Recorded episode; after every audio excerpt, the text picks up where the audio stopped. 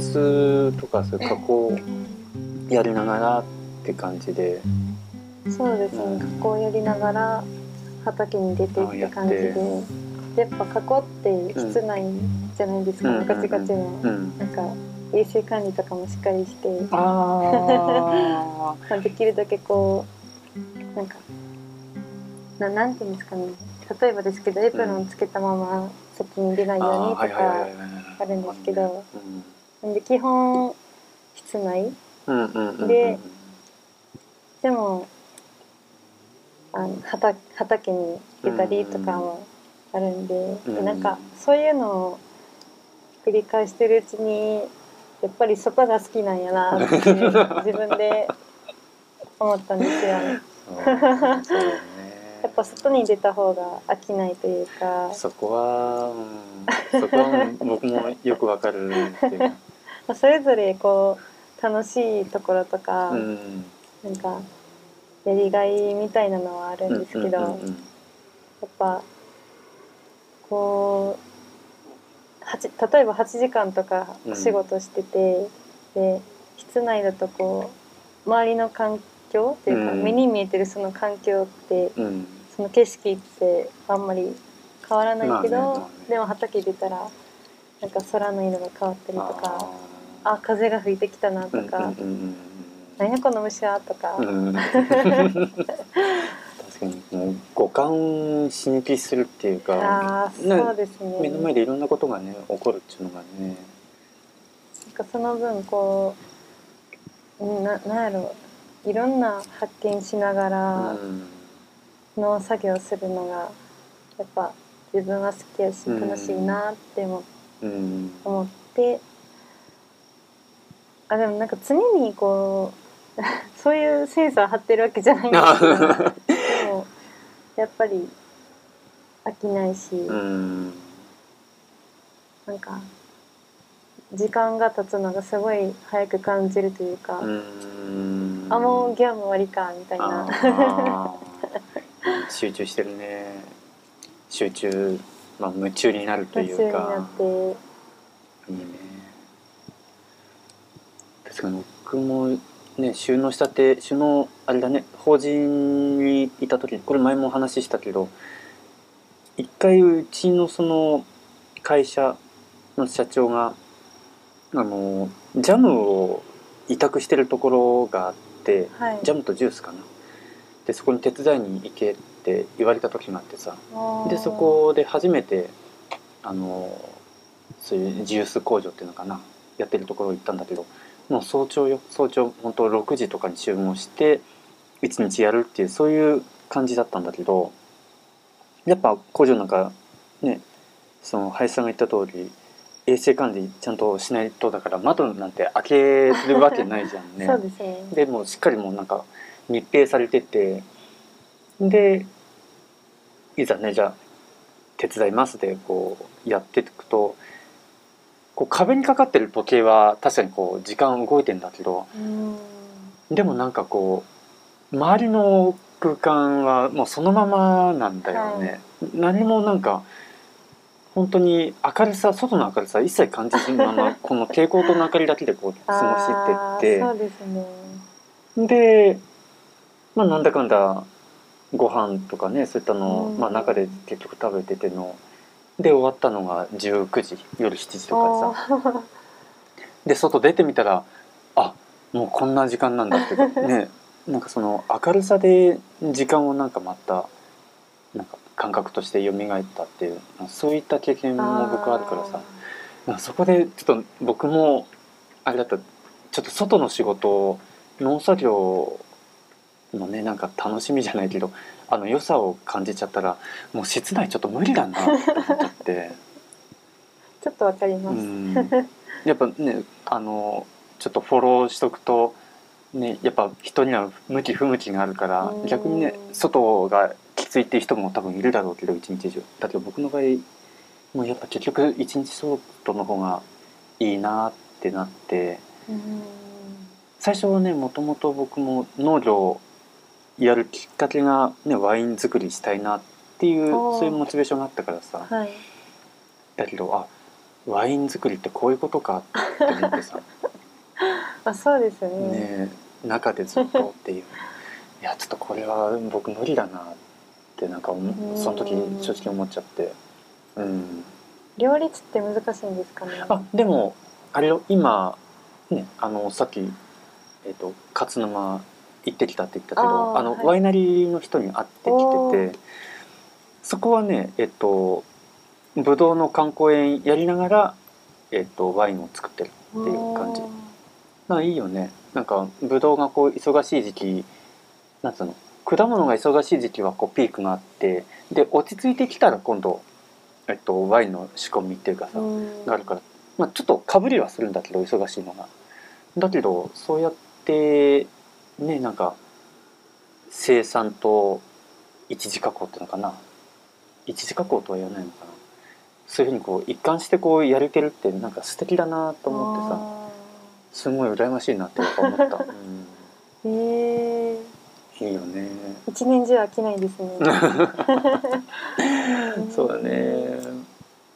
ねそれでいてやっぱワインだから一年中売るものがあるっていうなんかそういう強みもやっぱあったりとかさ、はい。ね、でいろんなイベントごととかね10月1日はぶどう祭りとかあそうなんか。勝沼あるじゃんね。ぶどう祭りとかあとワイン祭り。あれへー。ワイン祭りが10月1日だったかな。そうそうあのヌーボー。ねヌーボー。えっと新酒解禁する時に確かそれやるんだよね。勝沼の方で。勝沼ヌーボーだったかな。ねえ。いいなあって、う んへえ行ったことある？勝沼ヌヌーボーっていうかワイン祭りみたいなのって。ワイン祭りはないです。勝沼のねこれちょっと聞いてる人があのいたらちょっと違うよって言われるかもしれないけどなんか勝沼のなんか運動場っていうかなんかそこにいろんなワイナリーがすごい集まってさあの円になってるのかな。で500円だったか1,000円だったかのグラスを買うんだよね、はい。そうそれを持ってもう試飲し放題みたいな、へえそうそうそうえそのグラス買ってもうん。飲み放題ですか？飲み放題。えそうそうそう。安いですね。うん、だからそういうワイン好きな人からしてみたらもう最高な環境さね。僕も一回昔行ったりとかしたけど、まあ、やっぱいいなーってねやっぱうん。ね。へえで 車で行った後とかはもうどっか泊まっああえっととかですか？あのそんその時の彼女というか当時のよ当時の彼女嫁？なんつうの？表現があれだけどそう嫁が運転してくれたから、うん、僕は飲んでたって感じでさそう。だからお酒ね楽しめるんじゃあそこああいう場所いいなとかね思うし。ねしかも山梨っていうとやっぱワイン。ねやっぱ特産品だからさ。はなんかそういうのに触れるっていうのもなんかね。いいいですね。お酒飲めるからいいんじゃない？林さんとかね。いやーなんか行ってみたいんですけど何気にあまりうん、勝沼に行くことがないというか、学生の時はうん。なんか見学とかうん。まあぶどう狩りとか、はいはい何回かだけは行ったんですけど、うやんっぱこうななんていうんですかね笛吹きとかに比べると なんか行く回数がうん少ないので、まあでも行ってねみたいです。そうだよね。えワインって結構飲みますか？僕最初あれだったねあのー最初はやっぱ飲まなかったけどのビールばっかだったけあどでも僕がその沖縄にいた時にあのまあやっぱちょっとね当時お付き合いしてた人がえっとまあホテル業に就職したと。でそこでソムリエの資格をあの取ることになってそこではい。僕も一緒に「ああワインなんだあるあるんだね」で。で僕も一緒にこうなんか勉強っていうか一緒にそれにね付き合ってたって感じでそこでねそのワインの楽しみっていうかうん。すごい知ってあワインってこんななんかブドウで作ったにもかかわらずこんななんかね違う香りがしたりとか味がしたりとかなんかそれになんかびっくりしたのすごい覚えてるね。本当は多分良くないとは思うんだけどあのワインを飲んだらその木の香りっていうのかはい。木の香なり。そうそう木の香りがふわっとしてきて、まあ、これ多分好みによると思うんだけどこれなんつうの？な寝かせる樽？樽。あれが新しいと結構木の香りが移りやすいっていう。あそうなんですか？そうそうでその年その飲んだ、えっとチリ産のなんだかディアブロとかいうなんかそういうワインがあってそれはもうまさにそれだったんだよね。びっくりしちゃって。はねいやマジか。ってなんかそこでこうワインの味とかすごい興味持ち始めて、まさかの木の香りあーそうそうそうそうそうそう面白い本当ベリーの香りがしたりとか。そこで初めて何フルボディとかねミディアムライトとかねそういった、ねちょっとそういう感じとか味わったりとか。だからなんかそういう食の楽しみに接したのが多分僕の中ではワインがスタートだったかもね、あうん、ーだから本当繊細な 繊細な味のさこの違いみたいなのがやっぱあるわけさ。はい。なんかそういうのを感じるっていうのがなんかワインだったなと思って。からの農業をやり始めて、ね、実際果物とかスモモとか食べた時にやっぱそういう何スタンスで食べると味わって食べるとあこういうふうにねあ味変わってくとかなんか、うん。あこういうなんか香りが立つとかなんかそういったのを感じやすくなったっていう。うん。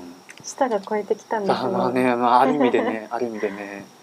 へえ私なんかちょくちょくうん。ワインは買ったりとかいただいたりとかして、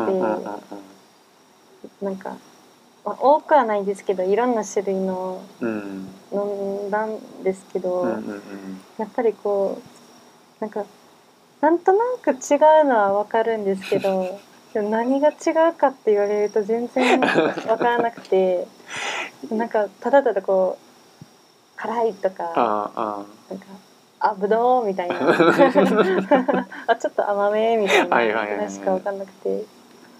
でもあの基本的に僕もワイン語れるほど あれだけど本当素人目線ね。素人目線から行くと多分もう本当そんな感じでいいと思うんだよね。だからなんかもっとこうああいう何評論家っていうかねなんか表現をつける人たちっていうのはもう本当なんか細かいところをこうついていくっていうでも結局ワインってねまあやっぱ嗜好品でいろんな人がこう楽しんで飲めるものであるべきだなと思うしさなんかやっぱ高級っていうところは高級でいいと思うんだけどさなんかやっぱお酒自体がねこうちょっと楽しむっていうかそそういう感じで湿気が高くない状態で飲める楽しめるっていうのがなんか本来あるべきかなって個人的には思ってて。もうちょっと手軽にみたいな感じで、うそうだからなんかワインの違いがわからないとかなんかそういうのじゃなくてもただ単にあブドウのお酒がぐらいでね、うん、全然ありだなと思うしうね。んだから楽しめれば何でも OK そうそうそう。そう、まあ、そこでねあの一つなんだ。そういうふうになんかもっとハマっていくっていうか、ね、気になるってなってこういうワイン買ってみようこの銘柄買ってみようでそこでこう楽しみがね増えてくるんであればあそれはそれで楽しいだろうしね。うん。そうですね。ワイナリーの人と話した時にもやっぱ人からもらったワインこれ美味しいよってもらったワインよりもやっぱ自腹で ねお金未然を切って買ったワインの方がやっぱりこう味わうっていうか記憶に残るってやっぱ言ってて 値段を知ってる方が気 そうにそうそう。ちゃんと飲もうっていう。ねちゃんとこう、うん、味わって。そうそうそうそうそう。やっぱそういうの大事にするとか言ってたから。うーん。それも相まってもうかなりもうさらに薄味派になってったのかなと思あってさ。そうなんですか。うんあの高校の頃からね基本やっぱあんまいや生野菜もドレッシングかけなくても全然いける感じだったんだけどそのワインとかでさらに拍車がかかったっていうかもうなんか薄味じゃないと何繊細な味っていうのが分かんない さねなんか。あまり我が強くないお酒の方がいいみたいな。感じですかそうそうそうそう。なんか普段普段からこうなんか小さな味。うん。隠れてる味にもこうなんか敏感になるためにはなんか薄い方があー。ね醤油めっちゃ効いていたりとかねなんかニンニクめっちゃ効いてたりってなるとなんか 舌がおかしくなっちゃうっていうかうん。なんかなんかそれもなんかあるんじゃないかなって。他の味の要素がちょっとこう薄くなっちゃうってうんいうか、そうそうそう。目立たないですもんね、そううん。だからなんかそういったのがあるかなってね。なんか一回だけうんうん。あの学生の時に勝沼で、ワインを瓶に詰める作業をうん。やったんですよ。うんうんでなんかこの会社のワイナリーみたいな感じじゃなくて、うん。いろんな農家さんのうんブドウを集めてでその農家さんとか地域の人が一緒に作って瓶に詰めてみたいな感じのところに行ったんですけど、なんかすごいもう全員こうすごいおおらかというか。なんか一回ななんて言ってなあその農家さんの誰かが言ってたのが、うん。なんかこうまあ同じブドウ農家やけど、うん。こう競争し合ったりとかじゃなくてもみんな一丸になってうん。仲良く、まあ、余ったブドウとかっていうのをワインにしてうん。こう一緒にななんていうのかな、まあ、一体となってうん。何作ってるよみたいなこと言ってて、うん。なんかその地域ぐるみもすげえなって思いましたね。そのワインをワインに詰めて、まあ、出来上がるまでの過程も結構すごいなって思ったんですけど、うん。なんかその瓶があって、うん。でワインを入れてうん。なんかもうシャーってこう出てくるような。何本かこう並んで出てくるようなのがあって、うん。それを一人ん？一人の人がもうこうこうはめていって、でいっぱいになったらこううん。カゴに置いて、はいはいはい。でまたこうつけてみたいなひたすらやってる方とか。うん。であと蓋をななんだっけ。なんかコルク閉めて、うん。でフィルム貼るじゃないですか、うんうん。ビーってこう剥がすよううんに。であれをつける作業一回やったんですけあどー。なんか最初ゆるゆるやけどうん。こうコップを逆さまにしたようなやつに棒がついてて。でそれがめっちゃ熱いやつででこうかぶせてうん。そのフィルムがこう縮むみたいあな。あそういうあれなんだ。はい。へー。みたいな感じであこうやってできるんやみたいな。ああ初めて僕も知った。それも意外と難しかったんですよ。なんかこうこうあるんですけど金属なんですよ。うん、あのこれ音声だから。ちょっと ちょっとす口で説明してもらって。金属のコップがあって。金属のコップがあって。でそこに長い棒があってまあ、取っ手はいはいはい。があって、まあ、そこは熱くないんですけどうん。でその金属のコップはめちゃめちゃ熱くてうん。でそのコップの底を逆さまにしてで取っ手でこう持ってであのワインの瓶うんがあってでコルクがこう閉まってて、うん。でそのこの周りにフィルムはいはいはいはい。があそれをかぶせて、うんうんうん。でまだゆるゆるなんでうん。その裏返ったコップでこううん。上にその飲み口のところにこう当てるんですけど、うんうんうんうんでもこう熱々のコップの底をここにくっつけちゃうとなんか焦げるというあか、ー熱すぎるんだ。はい、溶けたりとかして。で微妙なところまでこう重ねないそうなんですよ。ギリギリまでやってででここのこのななんていうんですかね。こここにもあ当たっちゃダメだし。うん、このよ横側ね今、あはい横。ペペットボトルの蓋でやってるそこのギザギザの部分だよね。あギザギザの部分ペットボトルの蓋のね。熱々のコップが当たっちゃダメだし。あでもそのコップ自体は金属なんで、はいはいはい。透明じゃないから見えないんですよ。ああなるほど。それがまたそれがまたなおさら。た難しくて。いやーそっかそっかそっかもう手を入れずに機械かのようにこう静かにこうコップを下げてうん。確認してみたいな感じで。これ何こう入れてからどれぐらい置いとくの？えー、なんかそれもちょっとこうフィーリングみたいな感じもあるんですけど。え3秒とかですかね、あぐらい、うん、あそうですね。あ長すぎてもダメだし、はいはい。短すぎてもあダメだし。つかないしみたいな感じで。同じ作業してるあのおじいちゃんにうん。ずっとアドバイスをもらいながら「はい」っ てそうこうやるんだよ。ってあいいね。楽しかったですね。ねちょっとやってみたいなっていうぐらいなんか僕も。